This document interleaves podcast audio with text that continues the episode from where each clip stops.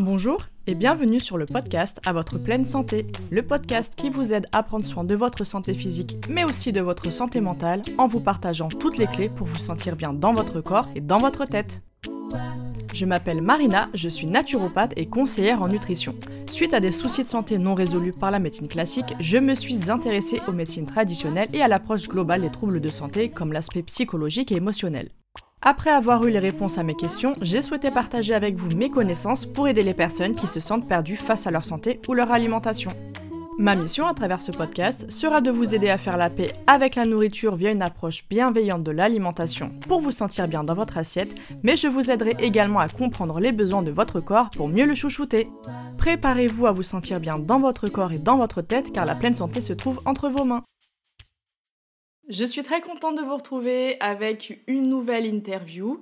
Et aujourd'hui, c'est un sujet qui m'a été beaucoup demandé, que ce soit via les réseaux sociaux, en consultation ou même dans la vie de tous les jours. C'est vrai qu'il y a toujours cette question sur les bilans sanguins. Voilà, toujours savoir qu'est-ce qu'un bilan sanguin complet, qu'est-ce que je dois faire, qu'est-ce que je dois demander à mon médecin.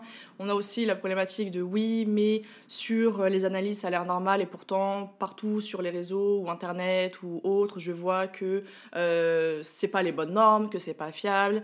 On a aussi la problématique de oui, mon médecin, il ne veut absolument pas me faire un bilan plus poussé alors que je lui demande, euh, je ne sais pas quoi faire, etc.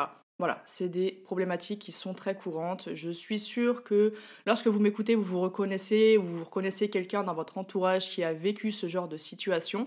Et donc, pour ça, je voulais faire appel à une médecin qui est déjà intervenue sur euh, le podcast. Donc, il s'agit de Rabab alias Doc Santé Gynéco. Elle nous avait parlé justement des troubles féminins, de l'approche globale, holistique, intégrative de la gynécologie et de tout ce qui touche la sphère féminine. Donc voilà, là je voulais faire appel à elle cette fois pour cette problématique-là parce que je voulais avoir justement le discours d'un médecin en qui j'ai confiance et un médecin qui je sais a cette approche intégrative de la médecine. Donc, euh, donc voilà, j'espère que ça va vous plaire. Et juste d'abord, je voulais vous partager un livre parce que je l'ai mentionné durant l'interview et je ne me rappelais plus du nom. Donc je vous le mets dès maintenant, comme ça au moins vous pouvez euh, regarder, vous ne serez pas obligé d'attendre toute la fin de l'épisode. Donc, il s'agit du livre Les analyses biologiques en naturopathie et notions d'immunologie de Christian Brun. Vous le trouvez très facilement euh, à la FNAC, euh, en ligne, etc. C'est aux éditions Amaris et vous verrez la couverture, elle est orange.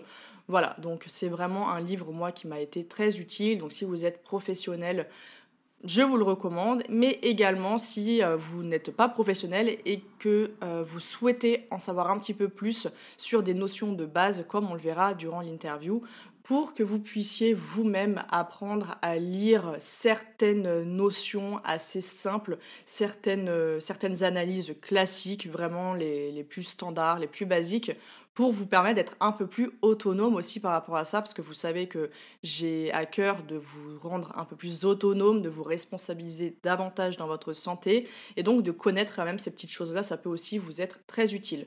Voilà, euh, je pense avoir fait une très longue introduction, mais maintenant, promis, je vous laisse avec l'épisode qui, euh, j'espère, vous plaira. N'hésitez pas à mettre une petite note, un commentaire, à me dire ce que vous en avez pensé, et puis bah, je vous souhaite une agréable écoute.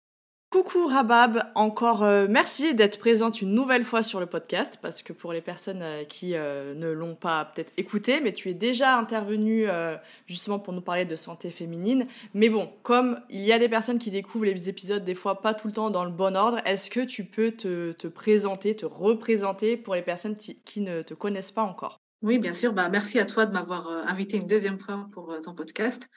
Donc moi, je suis le docteur Mosbar Rabab, je suis gynécologue je suis installée en Ile-de-France euh, j'ai aussi en parallèle donc un compte Instagram, euh, Doc Santé Gynéco, où je fais beaucoup de pédagogie et de vulgarisation de contenu médical et où en parallèle je m'adresse aussi à des pros de santé pour les former, notamment des médecins.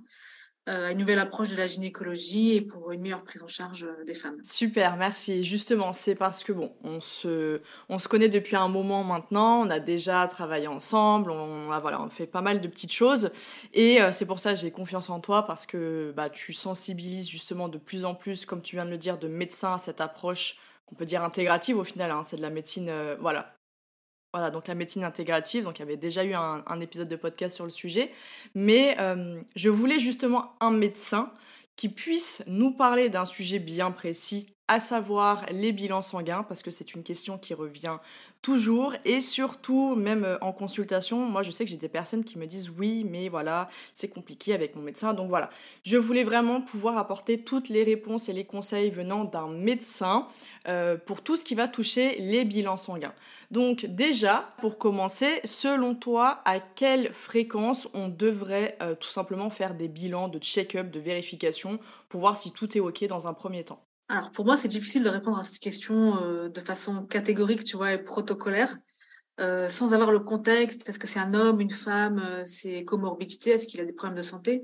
Et en fait, je pense que tout l'intérêt de la médecine intégrative, c'est que ça inclut le patient ou la patiente, et que pour moi, tu vas répondre à ce genre de questions de façon très précise. Je pourrais pas. Je dirais qu'il faut faire des bilans assez régulièrement, mmh même en cas de, même s'il n'y a pas de symptômes, notamment par rapport, tu vois, à des carences.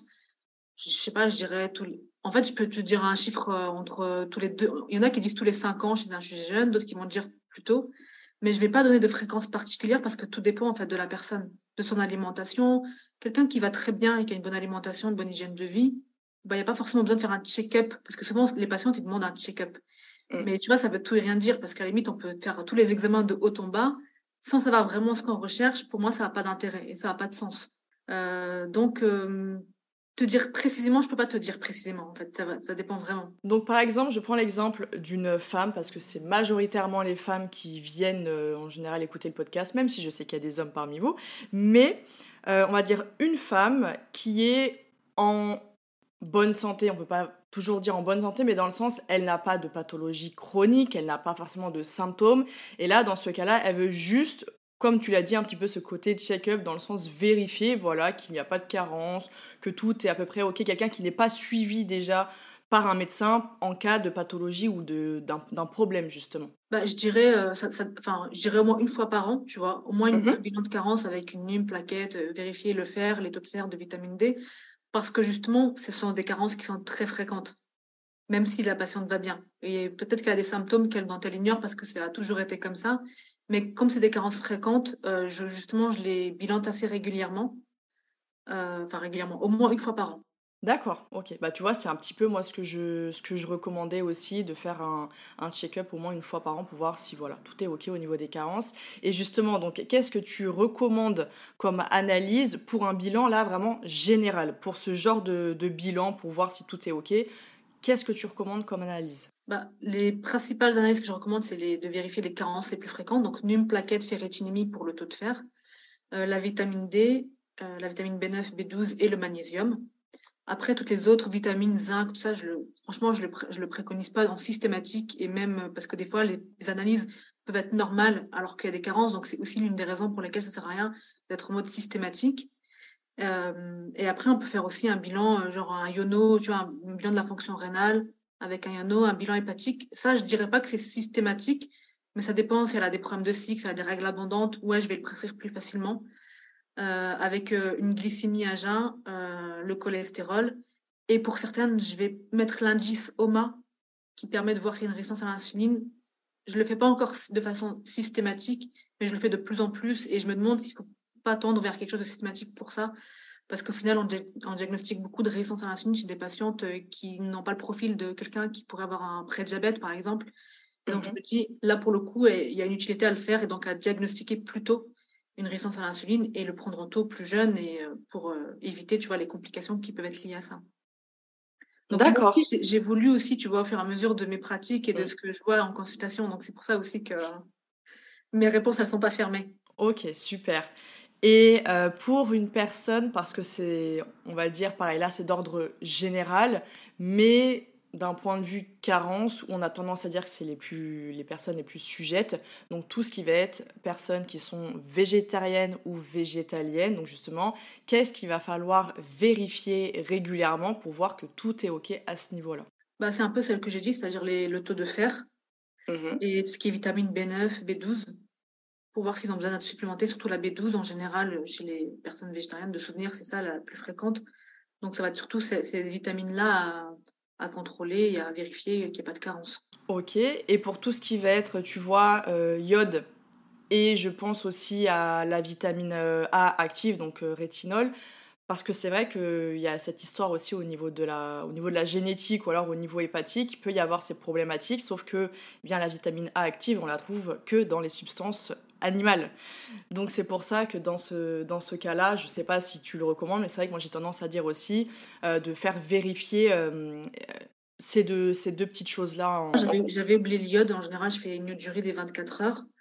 Mais mmh c'est vrai que la vitamine A, j'y ai pas pensé, mais je vais le noter, je vais me le noter. Euh, c'est quelque chose auquel je ne pensais pas du tout et je le fais jamais, en fait, la vitamine A. Et pour les personnes qui nous écoutent, c'est un petit symptôme déjà clinique qui peut vous aider pour voir si vous convertissez bien le bêta-carotène qu'on trouve du coup facilement dans l'alimentation en vitamine A active, donc rétinol, ça va être justement, des fois on a des mains, les ongles qui vont être euh, jaunes, euh, on a tendance à avoir une coloration de la peau qui va être assez jaune, et ça, ça peut être un symptôme que la conversion ne se fait pas bien. Donc voilà, il y a ce, cas-là. Et après, effectivement, comme il y a des problèmes de conversion aussi génétiques, euh, il faut être sûr qu'en tant que végétarien ou végétarien, enfin ça va être surtout les végétaliens, parce que végétarien, on en trouve dans le jaune d'œuf, la vitamine A, on en trouve dans les produits laitiers, donc normalement ça va. Mais surtout les végétaliens, faites attention effectivement à ça, parce qu'on n'en parle, parle pas assez. Donc voilà, effectivement, rajouter ce petit, euh, ce petit dosage.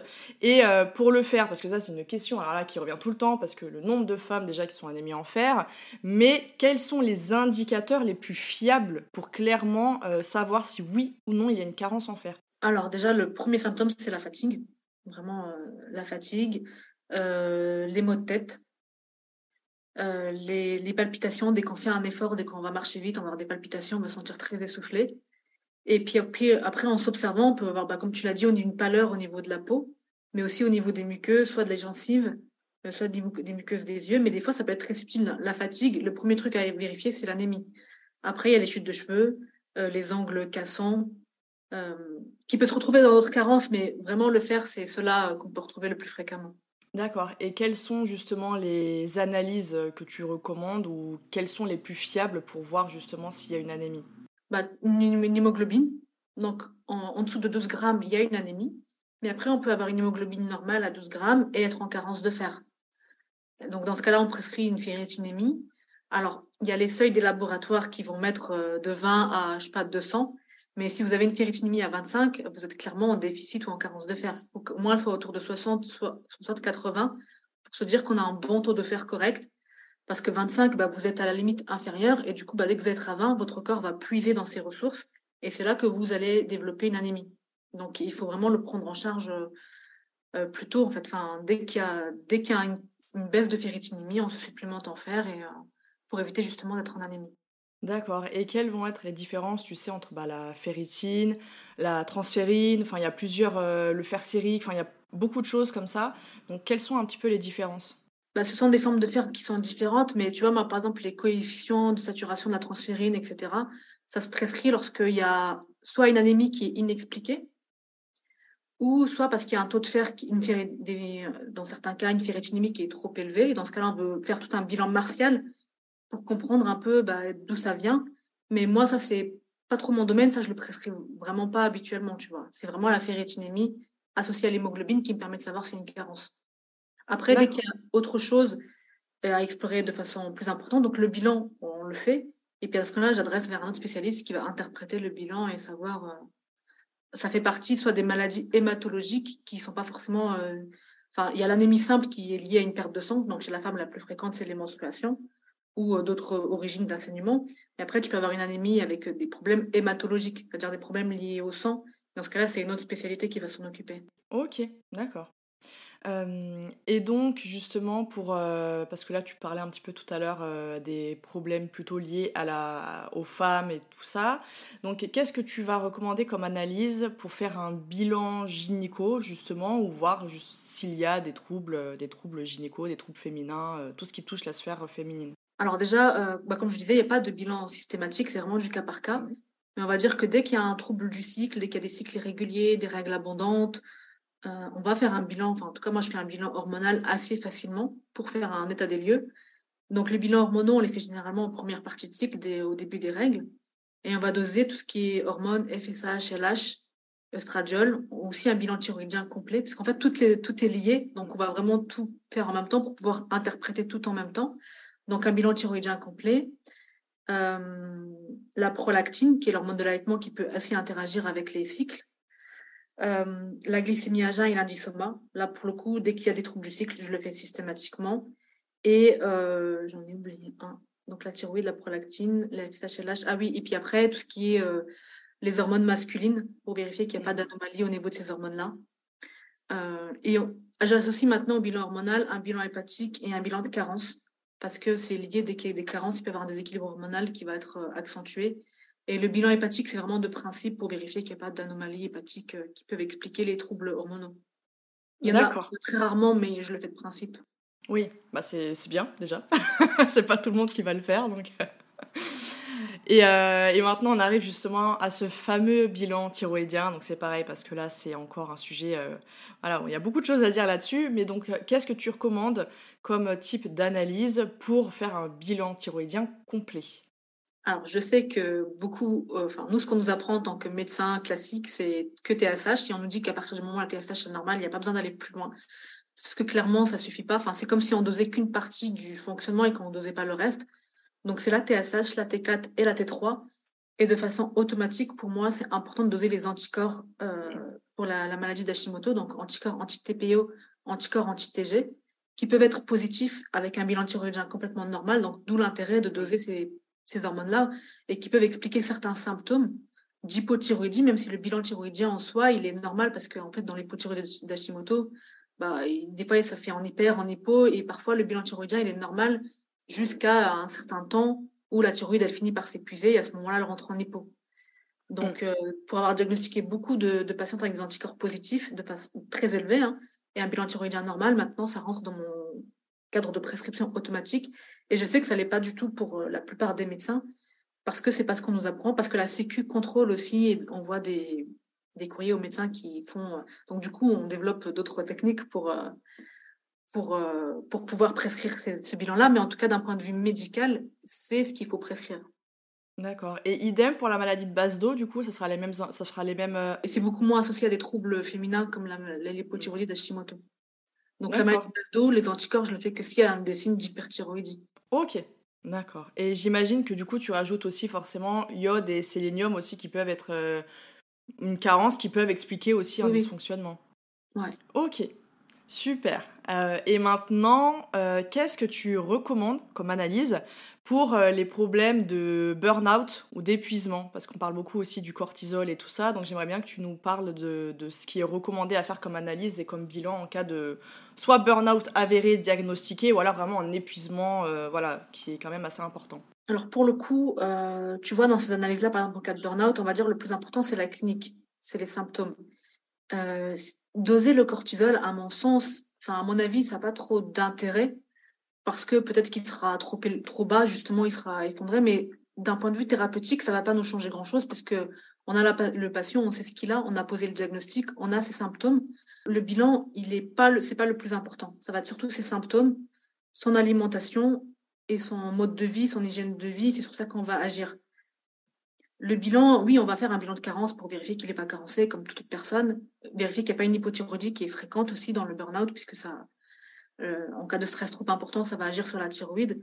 Mais euh, faire plus, je ne vois pas l'intérêt, puisqu'on on sait sur quelle thérapeutique agir. On sait que voilà, ça va surtout être le repos qui va être primordial, une bonne alimentation riche en certains nutriments. Euh, il y en a qui vont. J'avais déjà entendu parler de supplémenter en hydrocortisone, etc. Mais pour moi, non, c'est vraiment le traitement du burn-out, c'est du repos et de remettre une hygiène de vie, un cadre d'hygiène de vie, une bonne, gestion du stress, peut-être lui prescrire certaines plantes, etc. Mais tu vois, là, pour le coup, dans, le burn-out, le bilan biologique, euh, hormonal, il a, à part la thyroïde, pour le coup, euh, ou si, si c'est une femme et qu'elle a des problèmes hormonaux, une absence de règles, mais qui peuvent être expliqués tout simplement par l'épuisement qu'elle a, tu vois. Donc là, le bilan biologique, j'ai pas l'impression qu'il va nous apporter beaucoup. Et moi, je suis dans cette démarche où quand je prescris quelque chose, c'est de qu'est-ce que j'en attends et à quoi il va me servir plus tard, tu vois. D'accord. Ok. Et donc c'est vrai que pour une personne qui voilà n'a peut-être pas forcément euh, enfin elle le sait quoi qu'elle est en burn-out et donc elle sait entre guillemets ce qu'il faut faire mais en fait après je pensais peut-être tu sais aux personnes qui vont avoir justement au niveau des, des surrénales qui vont avoir des soucis à ce niveau-là donc là j'imagine que c'est un endocrino dans tous les cas qu'il faut aller voir mais tu pensais à quoi par exemple par rapport aux surrénales? Bah justement s'il y a suffisamment de, de sécrétion à ce niveau-là au niveau des hormones tu vois là au niveau des hormones surrénaliennes et euh, parce qu'on peut avoir des déficiences tu sais soit au niveau de la de l'hypophyse soit au niveau euh, des surrénales donc de savoir justement d'où vient le problème et tout ça Ouais, après, ça c'est oui, c'est des bilans qui se font, mais pas spécifiquement dans le cadre du burn-out. D'accord. Chez des, par exemple, il y a des, il y a des, chez des patientes où on va faire un bilan hormonal parce que euh, elles vont avoir des problèmes hormonaux, des problèmes de cycle ou des, symptômes d'insuffisance surrénalienne, qui est rare comme l'insuffisance surrénalienne, mais qui peut arriver. Et ben à ce moment-là, oui, on va faire un, tout un bilan hypothalamo-hypophysaire euh, pour faire le point. Par exemple, tu vois, si elle a euh, on va faire un bilan simple avec euh, le FSH-LH et la thyroïde. On va voir qu'il y a un déséquilibre, qu'il y a une hypothyroïdie, mais que aussi sa FSH-LH, elle est basse. Et ben, à ce moment-là, on va faire effectivement tout un bilan de tous les axes avec la surrénale qui va avec. D'accord. Mais c'est dans certains cas bien particuliers. C'est pas en routine qu'on le fait. Euh. Ok. Bon bah super, ça fait ça, c'est toujours bon à savoir. Et euh, pour les personnes qui à chaque fois se demandent ces fameux résultats, on en parlait tout à l'heure des résultats de laboratoire, mais comment expliquer justement que ces normes, elles sont pas fiables? Donc je prends l'exemple tu l'as dit tout à l'heure, la ferritine, qui est toujours beaucoup trop haute dans la valeur qui est censée être la plus basse, mais aussi bah, la TSH. Euh, je sais qu'il y a également je crois que c'est la vitamine D aussi qui est touchée. Enfin, il y a beaucoup de, de valeurs qui sont pas justement fiables. Je sais pas comment l'expliquer. Je sais, je peux pas dire pourquoi parce que je pense que, par exemple, pour la ferritinémie, tu vois, c'est large. 20, 200, enfin, est-ce qu'ils mettent large pour justement, euh, parce que c'est difficile de cibler? Parce qu'un dosage, en fait, il faut se rendre compte que c'est un dosage, c'est-à-dire qu'on prend un échantillon du sang et on dose sur cet échantillon. Donc, c'est, c'est très, enfin, c'est, en général, les analyses sont fiables, mais on peut quand même se tromper. Donc, est-ce que c'est pour ça que c'est très large? Je ne sais pas. Et pour la TSH, idem, tu vois, les, normes de la TSH, ben, elles sont à un certain seuil. On sait très bien que, par exemple, dès que c'est supérieur à 2, on commence à être dans l'hypothyroïdie, et certains laboratoires vont mettre 4. Donc, euh, ça, j'ai pas d'explication à ça. Je sais que, euh, par contre, je, je, ce que j'ai envie de dire à ceux qui nous écoutent, et notamment, je ne sais pas s'il y a des pros, mais c'est important parce qu'au début, quand on, est, quand on exerce, quand on est pro de santé, quand on est médecin, quand on prescrit, ben, on va se fier beaucoup au, seuil du norme des laboratoires. Et c'est beaucoup avec l'expérience qu'on va se rendre compte que ces seuils sont biaisés, que par exemple, tu vois, la ferritinémie, il ben, ne faut pas, faut pas se fier à un seuil de 20 pour juste dire c'est OK, tu vois, ou la, thyroïde, c'est beaucoup avec l'expérience qu'on voit et euh, en lisant des articles internationaux, parce qu'aux États-Unis, c'est pas les mêmes normes, etc., et qu'on se rend compte que c'est plus fiable ces normes-là.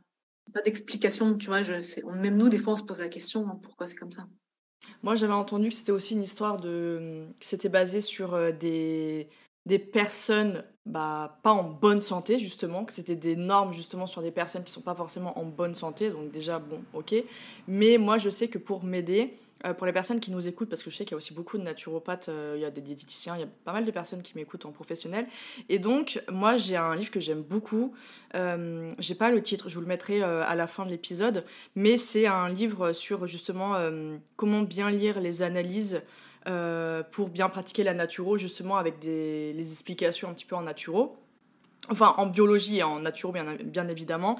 Et en fait, moi, ça a été euh, pendant longtemps ma référence pour voir justement ces problématiques. Parce que, comme tu l'as dit, et la TSH, c'est un des gros problèmes. Parce qu'il y a beaucoup, beaucoup de femmes qui sont justement. Moi, la première, j'étais au-dessus de 2, j'étais même à 3, quasiment 4. Sauf que sur le papier, ça te dit non, tout est ok, tout est bien. Il n'y a pas d'hypothyroïdie, donc du coup tu continues ta vie, tu comprends pas bah, du coup d'où ça vient, sauf que c'était pourtant écrit.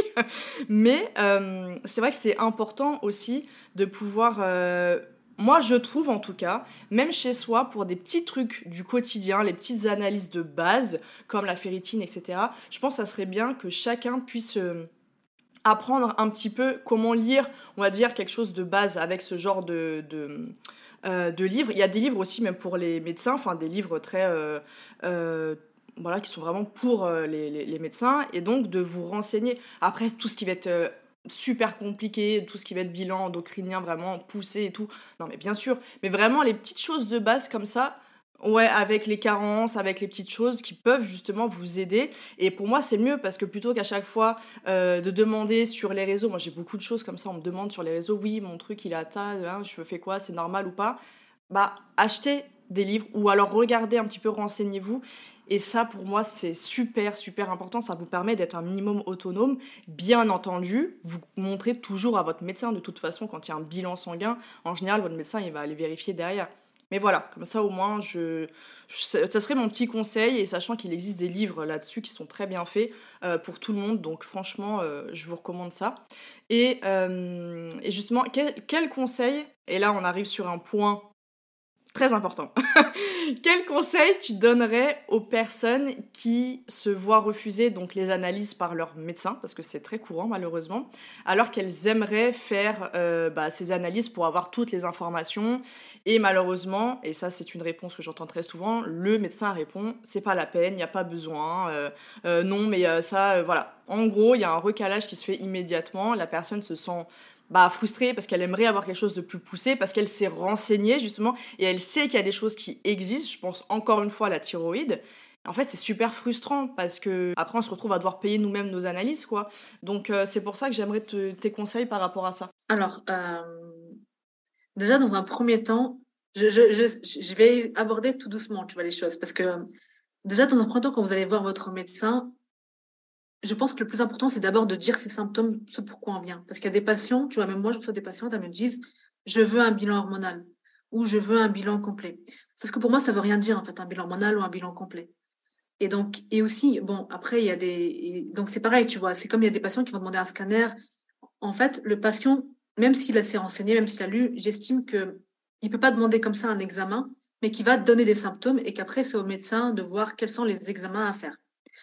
Et après, c'est vrai qu'il y a des médecins qui ne vont pas prescrire les examens parce qu'ils vont juger que ce n'est pas nécessaire, parce qu'ils ne sont pas assez formés sur certaines pathologies ou sur, certains, sur certains symptômes, pardon, et qui va juste dire, bah non, c'est normal, prenez juste ça, ça va aller mieux, etc. Euh, bah si vous en fait, si vous avez tout fait, c'est-à-dire que si vous êtes venu chez le médecin, vous avez donné vos symptômes, vous avez quand même insisté en disant, ouais, mais quand même, j'ai lu ça, est-ce qu'on ne pourrait pas faire un bilan de première intention et voir après?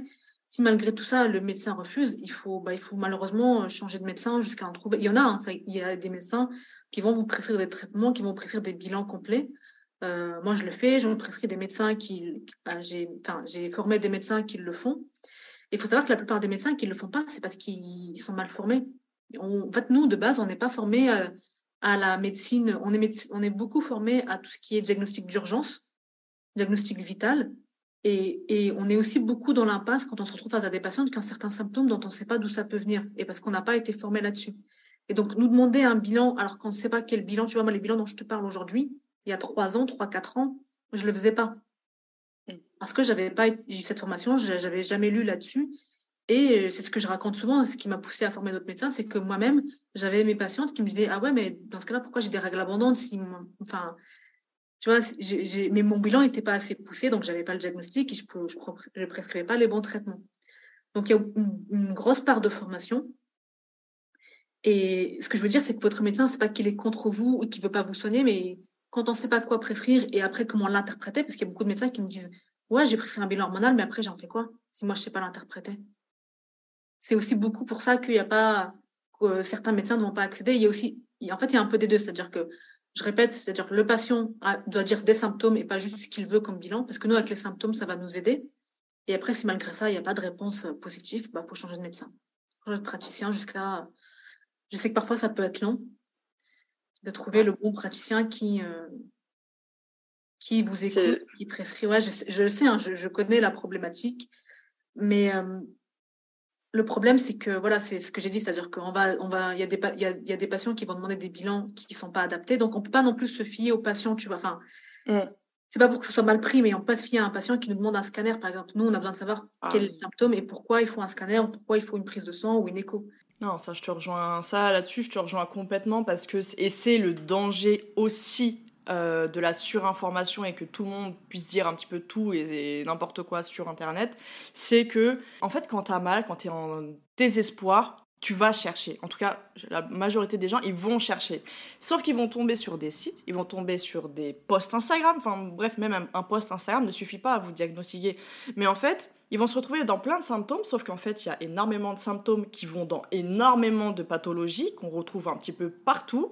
Et donc, ils vont se retrouver là-dedans, puis là-dedans, puis là-dedans, et donc ils vont vouloir plein de choses. Et ça, effectivement, c'est vrai que je pense que c'est important, comme tu viens de le rappeler, de faire aussi. Alors, il y a des médecins où effectivement ils sont juste euh, braqués et là c'est vraiment des expériences que j'ai entendues oui bah allez-y prenez ma place on vous y êtes mais vraiment des trucs comme ça vraiment c'était assez euh, bref hein, c'est vraiment triste quoi d'être comme ça avec ces, ces patients il y en a qui sont comme ça, mais ils sont pas tous comme ça, tu l'as dit très bien, toi-même tu n'es pas comme ça. Et c'est vrai que c'est très dur aujourd'hui, en tout cas en France, de trouver quelqu'un qui va avoir cette approche intégrative et qui va vraiment chercher le pourquoi du comment, vraiment de manière très intéressée. Et en fait, euh, effectivement, il y a des, personnes qui vont s'auto-diagnostiquer en amont déjà bah, d'une consultation médicale et qui vont effectivement exiger. Donc effectivement, je pense que c'est bien, comme tu l'as dit, de commencer avant de demander tout de suite, de commencer par faire une liste. Vous venez avec votre liste de symptômes, comme ça vous êtes sûr de rien oublier. Et effectivement, après, le médecin, vous, vous savez un petit peu ce que vous voulez, par exemple. Moi, je pense aux personnes qui savent pour la thyroïde. Elles ont tous les symptômes, les frilosités, et la prise de poids, et les sourcils qui tombent, et les cheveux qui tombent. Tout ça qui va... Voilà, il y a des, gros signes quand même cliniques. Maintenant, les personnes savent un petit peu.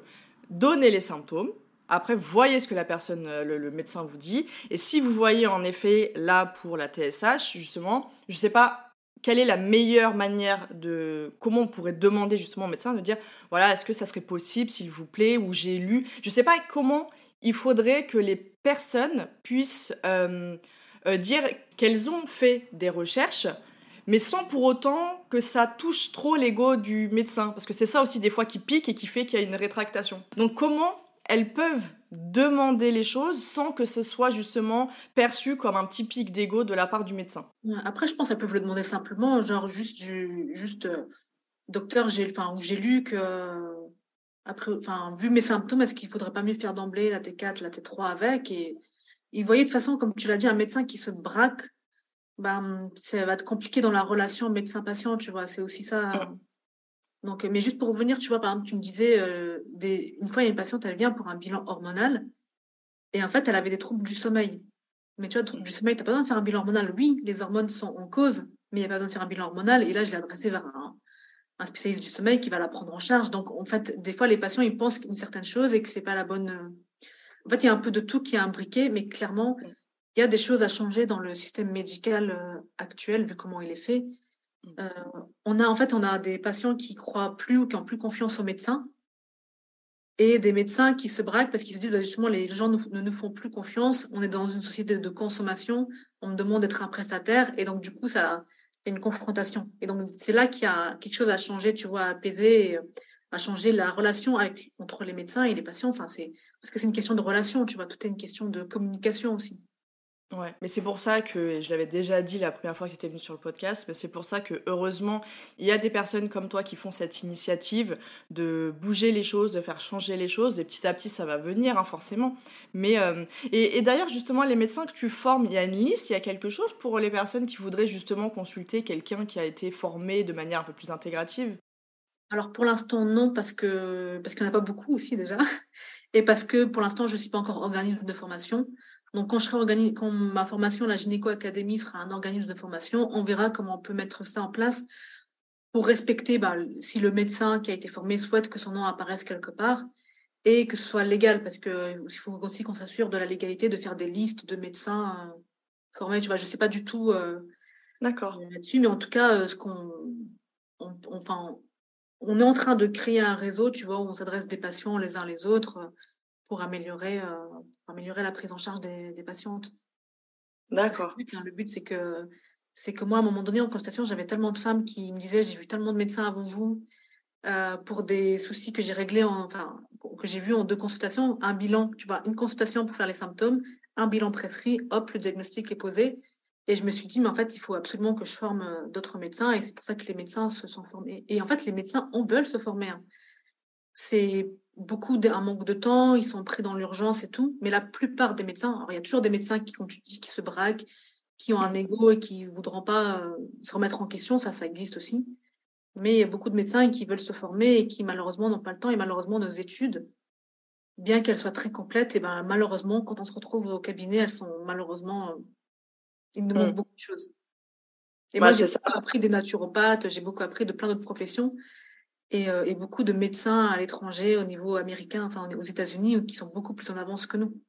C'est fou ça, mais c'est le truc qui revient tout le temps, mais dans tous les domaines. Et justement, c'est ça qui est bien, c'est tu vois, cette, euh, bah, approche intégrative. Et en fait, je pense que c'est ce qui montre aussi euh, la volonté des médecins, je pense qu'ils le font avec le cœur et passion. Parce que je pense qu'il y a vraiment ceux qui sont là, comme toi, qui sont vraiment, qui ont fait ce métier pour vraiment aider les gens, pour apporter des solutions, qui, ont cette envie-là. Il y en a d'autres qui le font pour je ne sais quelle raison et qui du coup n'ont pas forcément cette motivation-là et donc ils vont pas être nécessairement intéressés par faire plus de recherches, de se former et tout. Mais tu vois, je trouve que euh, le fait que l'approche intégrative arrive de plus en plus en France montre que non seulement euh, il y a peut-être espoir aussi pour que certains domaines qui jusque-là étaient, euh, la France se braquait comme la naturopathie, à absolument pas du tout les reconnaître, alors que ça serait bénéfique pour tout le monde, ça éviterait beaucoup d'arnaques et beaucoup de, de, de, déviance et tout ça. Et justement, ça montre parce que la médecine intégrative, c'est le principe même d'aller chercher dans d'autres médecines euh, dites complémentaires ou parallèles ou tout ce qu'on veut en fait qui viennent justement euh, apporter tout ça. En fait, l'idéal, c'est de travailler avec tout le monde pour avoir justement cette vision globale. Et comme tu le disais dans le, la, première fois où tu étais venu sur le podcast, mais c'était ça aussi, c'était qu'en consultation, tu m'avais dit, tu te rendais compte qu'il y avait des choses en fait, t'avais pas appris et tu te sentais vraiment euh, bah, les mains liées, t'arrivais pas, tu comprenais pas, on t'avait pas appris. Alors que justement, euh, même encore aujourd'hui, je le vois sur tes réseaux sociaux, nombre de fois où tu recommandes soit des livres de naturaux, par exemple pour l'endométriose, où il y a beaucoup de choses même dans ta formation à toi où tu vas parler des plans, tu vas parler des, solutions. On n'est pas obligé de se soigner euh, systématiquement par de l'allopathique et des plantes font très bien le job aussi. Et en fait, ça, c'est génial. Et ça montre justement que cette, euh, euh, cette cohésion est tout à fait possible. Et c'est la meilleure, au final, pour les, pour les patients, même d'inclure aussi l'axe psychologique. En fait, c'est tout ça. Et c'est vrai, vrai qu'en médecine, en tout cas, euh, actuellement, après, je sais pas comment les choses vont changer, mais c'est vrai que c'est cette vision causaliste holistique qui a tendance à manquer malheureusement. Et en plus, comme tu l'as dit, vous êtes vachement formés à l'urgence, au diagnostic vital, donc là, tout de suite, maintenant, et pas forcément, il y a des choses qui sont chroniques, qui durent depuis 20 ans, qui a pas forcément d'explication euh, voilà, sur le bilan ou quoi, et pourtant, qui sont bel et bien là.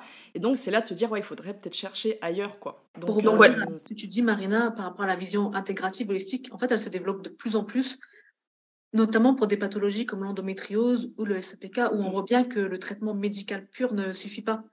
Parce que si des médicaments, en fait, quand les médicaments suffisent, bah oui, on, a réglé le problème et on ne va pas chercher plus loin. Sauf qu'on voit bien avec des pathologies comme l'endométriose que, quels que soient les traitements, quels que soient les traitements médicaux ou hormonaux, bah, il y a quand même des patientes qui continuent à en souffrir. Donc là, on est obligé de trouver des solutions. Et bah, la solution, on la trouve dans d'autres axes de prise en charge, euh, euh, la kiné, l'ostéopathie, la naturopathie, enfin l'alimentation, tout ça. Et donc, ces, ces pathologies-là dans lesquelles on est confronté à des impasses qui nous font développer cette vision intégrative de la médecine. Il y a de plus en plus de centres spécialisés en endométriose qui ont des praticiens, d'autres praticiens que des médecins pour prendre en charge euh, leurs patientes. Mmh. Oui, mais je, suis sûre, ça met du temps parce qu'en France, on est à la traîne, hein, comme toujours. Mais petit à petit, ça va finir par, euh, par arriver. Et euh, pour les, les, personnes qui, euh, effectivement, parce que trouver un médecin généraliste qui prend de nouveaux patients, aujourd'hui, c'est très compliqué. Il y a cette pénurie de médecins. voilà, il, se passe ce qui se passe. Mais par contre, moi, ce que je recommande, c'est bah, de voir tout simplement sur Doctolib en visio. Si c'est juste pour parler d'un symptôme, de plusieurs symptômes et demander un, un bilan, n'hésitez pas vraiment à vous renseigner sur euh, voilà, les plateformes comme Doctolib, les plateformes qui sont vraiment euh, bien reconnues, euh, pour vous permettre de trouver quelqu'un qui pourra vous aider. Ce sera peut-être plus facile effectivement que trouver sur place un nouveau médecin généraliste qui va prendre de nouveaux patients parce que c'est vrai que c'est très très compliqué aujourd'hui. Euh, je sais pas trop pourquoi d'ailleurs, mais voilà. il y a eu peu de médecins, enfin peu d'étudiants formés. Il y, a il y avait le numerus clausus à une époque et on n'a pas anticipé les départs à la retraite. Et enfin, il y a plein de choses qui n'ont pas été anticipées. Et la démographie médicale aussi fait que ben, il y a beaucoup de consultations. Donc, euh, bah, les médecins se retrouvent surchargés. Mais du coup, je rebondis aussi un peu. Je pense qu'aujourd'hui, il, il y a une crise au niveau médical, au niveau de la prise en charge des patients, mais aussi au niveau du système hospitalier, libéral. Et je pense que ça va profiter pour qu'il y ait un nouveau système qui naisse après ça et qui sera mieux. Je l'espère, tu vois. C'est un truc qui me donne de l'espoir. C'est que là, le système, on voit bien qu'il est arrivé à, à saturation. Enfin, les patients souffrent, les pros souffrent, tout le monde, enfin, le système est en train de se casser la figure. Et j'espère que ce qui va se construire après sera quelque chose de beaucoup mieux pour les médecins, les professionnels de santé et aussi les patients. Oui, bah, j'espère aussi. Et comme tu l'as dit, je pense que c'est ce qui commence à venir. Le reste le fait, euh, justement les États-Unis, Canada, après d'autres pays euh, européens. Je pense que ça sera forcément la suite. Ou alors vraiment à la France, ils sont vraiment, vraiment déterminés à rester dans, coincés dans leur truc. Mais bon, j'espère en tout cas effectivement que ça sera le, ça sera le cas. Pour terminer, quel est le conseil le plus important que tu aimerais partager ou alors un petit mot de fin voilà, pour, euh, pour les personnes qui nous écoutent? Un conseil général? N'importe, ce qui te vient instinctivement. Alors, ce qui me vient instinctivement, bah, on en a parlé un peu, c'est plus la relation avec son médecin et comment on va demander les choses à son médecin. Euh, déjà, ce que j'ai envie de dire, c'est que chacun sait s'il va bien ou non. Ça, je le répète souvent, c'est-à-dire que votre corps, vous le connaissez si vous avez un symptôme qui n'est pas habituel ou même qui traîne depuis longtemps, vous savez vous-même si c'est normal ou pas. Donc, lorsque vous allez voir un médecin euh, pour ce symptôme-là ou pour d'autres symptômes et que vous avez envie d'être euh, prise en charge pour ça, si vous voyez qu'il n'y a pas d'écoute en face et qu'il n'y a pas de, ne serait-ce d'une prise en charge, on ne parle même pas de faire un bilan, qu'il n'y a pas de prise en charge quand vous propose rien et qu'on vous dit juste euh, ça va passer, bah, n'abandonnez pas, allez chercher un autre médecin, même si parfois c'est compliqué, on l'a dit, il n'y a pas beaucoup de médecins, les délais sont parfois longs. Mais je vous assure qu'il y a des très bons médecins et qu'il y a des médecins qui sont à l'écoute. C'est difficile de les trouver. Mais voilà, n'abandonnez pas. Et euh, quand on a un souci de santé, bah, toi et moi, Marina, on sait ce que c'est. Il faut parfois chercher longtemps pour trouver la solution. Mais euh, désespérez pas, il y a toujours, il y aura, vous allez trouver quelqu'un qui vous prendra en charge, qui vous fera un bilan et qui vous traitera. Euh, voilà, c'est une petite note d'espoir que j'ai envie de vous donner. Bah, C'était super et comme quoi il faut toujours écouter son instinct. Ça, c'est la base. Et je pense qu'à chaque fois que les mots de fin, ça se termine comme ça. Très souvent, c'est quelque chose qui renvoie à l'instinct et faites-vous confiance. Moi, en tant que médecin, il y a des fois où j'avais des patientes en face de moi qui rentraient pas du tout dans la maladie me, dont elles me parlaient. Enfin, je sais pas, elles avaient des symptômes un peu inhabituels. Et comme elles insistaient, je me suis dit, bon, bon ok, vas-y, je vais lui faire. Et puis comme ça, on sera fixé. Et en fait, il se trouve que la patiente a souvent raison dans ces cas-là. Donc, euh, je pense que chacun sait ce qui, sait son corps, en fait. Enfin, c'est ça. Exactement. Donc euh, vraiment, faites-vous confiance et hum, sans aller euh, pourtant fouiller sur euh, Doctissimo et, et, les trucs voilà qui vont vous mettre des fausses idées dans la tête. c'est ça, exactement. Mais effectivement, faites-vous confiance et, et continuez de chercher. De toute façon, ça je vous le dis à chaque fois, mais si ça n'a pas été la bonne solution, si ça n'a pas été ce qui a été efficace pour vous, si n'importe, il y a un obstacle, prenez un autre chemin. Vous allez finir par trouver, même si ça prend du temps. Moi, ça a pris du temps. Toi, ça a pris aussi un petit peu de temps. Des fois, on se casse la figure parce que on met un peu trop de temps avant de trouver euh, le pourquoi du comment mais c'est toujours aussi un moyen d'apprendre à vous connaître, d'apprendre à connaître votre corps et de l'écouter. Parce que tant que vous vous cassez pas la figure, très souvent, vous avez tendance à oublier, ne pas l'écouter et votre corps il dit bon ça y est, elle m'écoute pas, c'est terminé. Hop là, t'as plus le choix maintenant. voilà, donc vraiment faites-vous confiance et, euh, persévérez comme, euh, comme tu nous l'as dit Rabab. Donc euh, merci beaucoup en tout cas pour ton expertise et toujours voilà en plus avec toujours cette, cette vision qui est très cohérente et qui est tout à fait dans, dans la thématique euh, du podcast. Donc voilà, encore merci pour, pour ton temps et avoir des personnes comme toi, franchement, ça fait super plaisir. Voilà. Merci à toi, Marina.